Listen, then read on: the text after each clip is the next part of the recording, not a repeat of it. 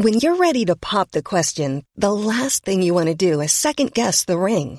At Bluenile.com, you can design a one-of-a-kind ring with the ease and convenience of shopping online. Choose your diamond and setting. When you find the one, you'll get it delivered right to your door. Go to Bluenile.com and use promo code LISTEN to get $50 off your purchase of $500 or more. That's code LISTEN at Bluenile.com for $50 off your purchase.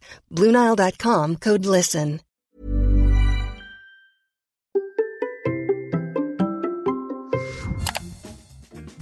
Morosité. Ah oui, c'est le terme du jour. Ah oui. Je dois le constater, il est 9h25 et ce matin, j'ai l'impression que c'est la morosité qui règne. Morosité quand j'amène ma fille à la crèche, hein, les discours des personnels, les discours des autres parents. Morosité quand je vais au marché, les discours entre les gens, les discours des commerçants. Morosité quand vous allumez la radio, quand j'écoute les news, etc. Tout le monde est morose. Et c'est normal. Et c'est normal. Comment ne pas l'être? Comment ne pas aller dans cette période alors que ça fait un an que nous vivons comme ça sous un régime confinement, reconfinement, déconfinement, semi-confinement? On ne sait plus trop d'ailleurs comment faire. D'ailleurs, plus personne n'y voit très clair. Plus personne n'a aucune idée de comment ça se passe. Dans les premiers mois, tout le monde s'est pris pour des épidémiologistes. On était en train d'analyser les études de Raoult et compagnie. Et puis maintenant, bah finalement, on ne sait plus trop quoi penser. On ne sait plus trop qui a raison, qui n'a pas raison. Alors chacun y va de son vaccin, chacun y va de ses mesures, chacun y va de son euh, avis. Faut-il le masque, pas le masque, faut-il des mesures de tel truc pour les écoles, etc.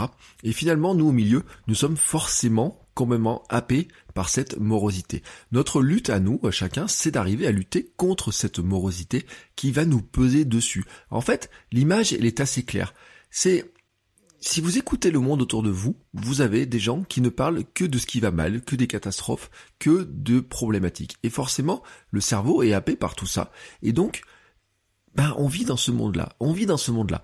C'est comme si on était branché en permanence sur BFM TV. Si vous allumez BFM TV, ce qui est un choix, c'est assez intéressant, c'est que, en général, vous avez toujours, toujours, toujours des polémiques sur des choses qui sont contrariantes parce que c'est ce qui fait de l'audience, c'est ce qui fait parler. On a du mal à polémiquer, on a du mal à discuter de choses finalement de bonnes nouvelles. Parce que si on vous annonce une bonne nouvelle, tout le monde dit bah oui, je suis d'accord, c'est une bonne nouvelle. On va pas dire oui, c'est une bonne nouvelle, mais non, ça, n'existe pas. Alors que à l'inverse, quand on a des choses contrariantes, quand on a des mauvaises nouvelles, quand il y a des problèmes, quand il y a quelqu'un même à critiquer quand il s'agit d'un politique ou de qui que ce soit ou d'un sportif, bah forcément forcément, ça donne du débat, ça donne de la passion, ça donne aussi des gens qui vont regarder, qui vont vouloir donner leur avis, etc. Le problème de ça, c'est que ça nous plonge dans un monde où finalement on ne se concentre que sur les mauvaises nouvelles et jamais sur les bonnes nouvelles. Ce matin, dans l'épisode de votre coach web, l'épisode 560, je disais que depuis environ maintenant 10 ans, je pratique l'équivalent de ce qu'on appelle les, euh, les 3 kiffs par jour, la gratitude. C'est justement pour arriver à couper toutes ces sources de morosité.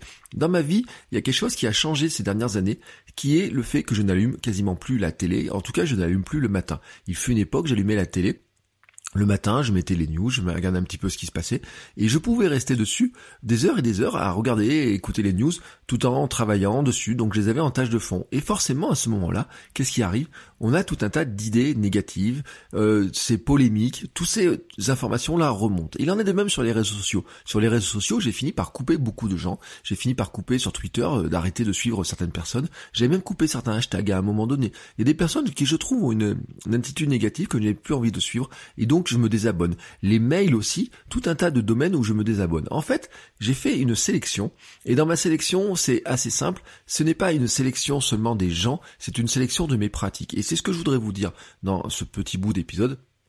C'est vraiment de dire que en fait on est capable les uns les autres de se concentrer de concentrer notre euh, notre cerveau sur certaines actions certaines tâches etc mais qu'il faut pas les laisser happer et que ça c'est un choix que l'on peut faire. En fait on peut agir dessus.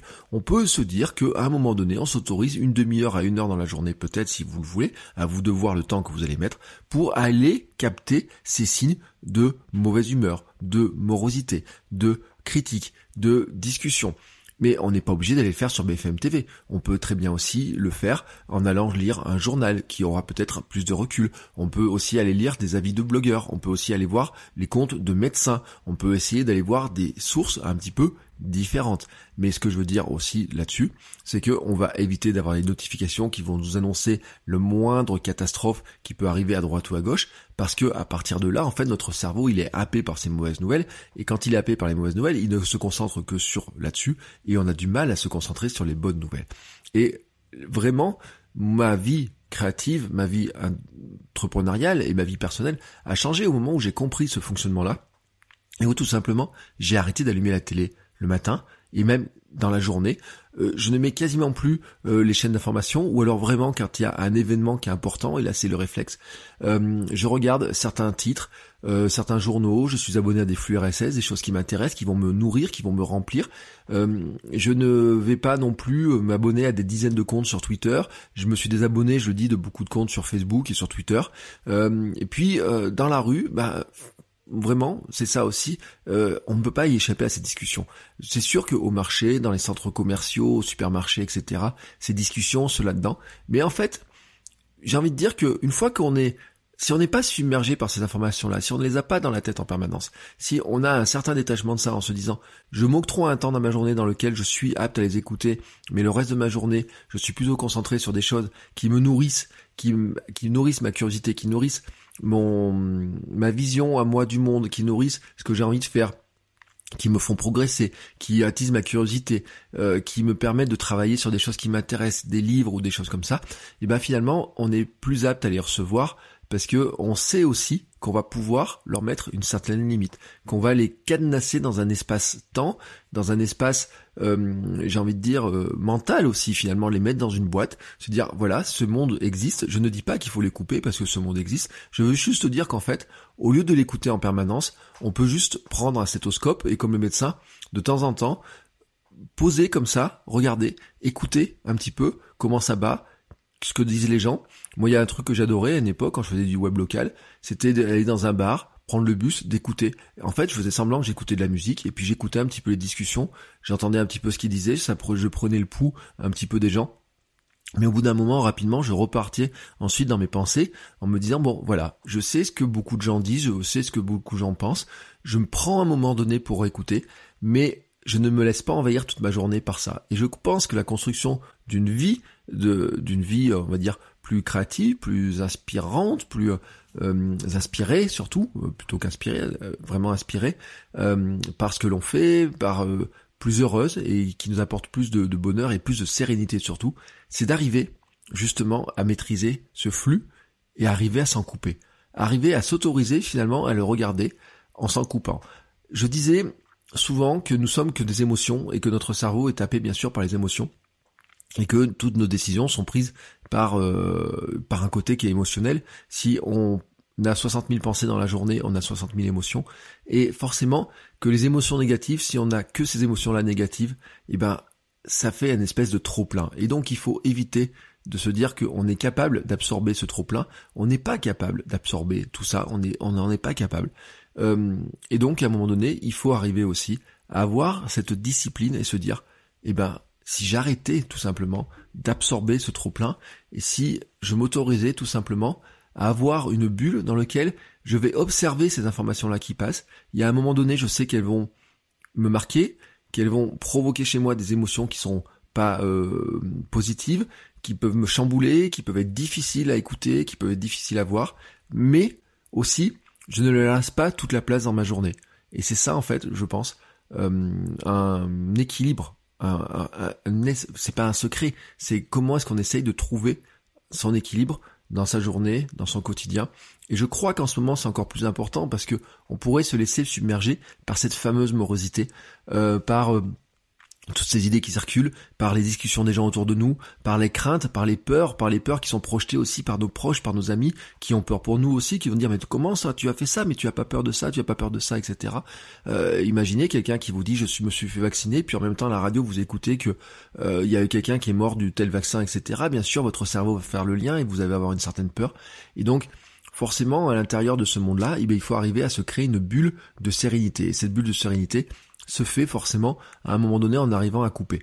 Contrairement à nos pensées, contrairement à ce que pense la méditation, vous ne pouvez pas regarder la route avec un flux d'activité, des voitures qui passent avec que des mauvaises nouvelles, en étant totalement désaffecté, parce que ça voudrait dire que vous avez coupé vos émotions, et ça ce n'est pas possible, on n'est pas coupé des émotions. Forcément, quand vous regardez l'autoroute des mauvaises nouvelles et des bonnes nouvelles, alors c'est surtout la route des, des mauvaises nouvelles qui est très remplie, alors que la route des bonnes nouvelles probablement est, aussi très remplissable, mais n'est pas euh, montrée, parce que les, bonnes nouvelles ne font pas vendre, je le disais. Quand vous regardez cette route, euh, vous vous ne pouvez pas ne pas être affecté. Vous ne pouvez pas être attiré par un titre. Vous ne pouvez pas être attiré par une nouvelle. Vous ne pouvez pas vous sentir concerné par telle histoire qui est arrivée à telle personne ou quoi que ce soit parce que forcément elle nous parle. Donc on ne peut pas regarder ça en se disant je regarde mes pensées comme on fait en méditation, je regarde mes pensées en me disant qu'est-ce qu'elles m'inspirent, etc. Bien sûr qu'on peut le faire, mais il faut faire un temps où on va le faire en se disant je prends ce temps-là, oui, je sais qu'il y a un moment donné, je dois le faire, je vais regarder, on va essayer de savoir, de comprendre ce qui se passe. Mais à côté de ça, je ne me laisse pas submerger par cette vague, je ne laisse pas l'ouragan, le tsunami euh, m'envahir, euh, me noyer. Et euh, je pense que c'est aussi la clé que nous devons tous trouver dans cette période et dans notre vie au sens large, et que nous devons aussi transmettre autour de nous. C'est comment, tout simplement, nous sommes capables de nous sauvegarder nous-mêmes euh, en nous protégeant de ce monde euh, dans lequel euh, finalement les vagues de mauvaises nouvelles arrivent les unes derrière les autres, ils peuvent nous sembler totalement décourageantes et nous amener à la morosité. Voilà, vous venez d'écouter mon épisode du jour de Nouvelle Vie, je suis Bertrand Soulier, vous pouvez bien sûr me retrouver sur mon blog bertrandsoulier.com, sur les réseaux sociaux, Twitter, Instagram, même TikTok, at Bertrand Soulier, et on se retrouve dès demain. Ciao ciao Hey, it's Paige DeSorbo from Giggly Squad. High quality fashion without the price tag. Say hello to Quince. I'm snagging high-end essentials like cozy cashmere sweaters, sleek leather jackets, fine jewelry, and so much more. With Quince being 50 to 80% less than similar brands. And they partner with factories that prioritize safe, ethical, and responsible manufacturing. I love that. Luxury quality within reach. Go to quince.com slash style to get free shipping and 365 day returns on your next order. Quince.com slash style.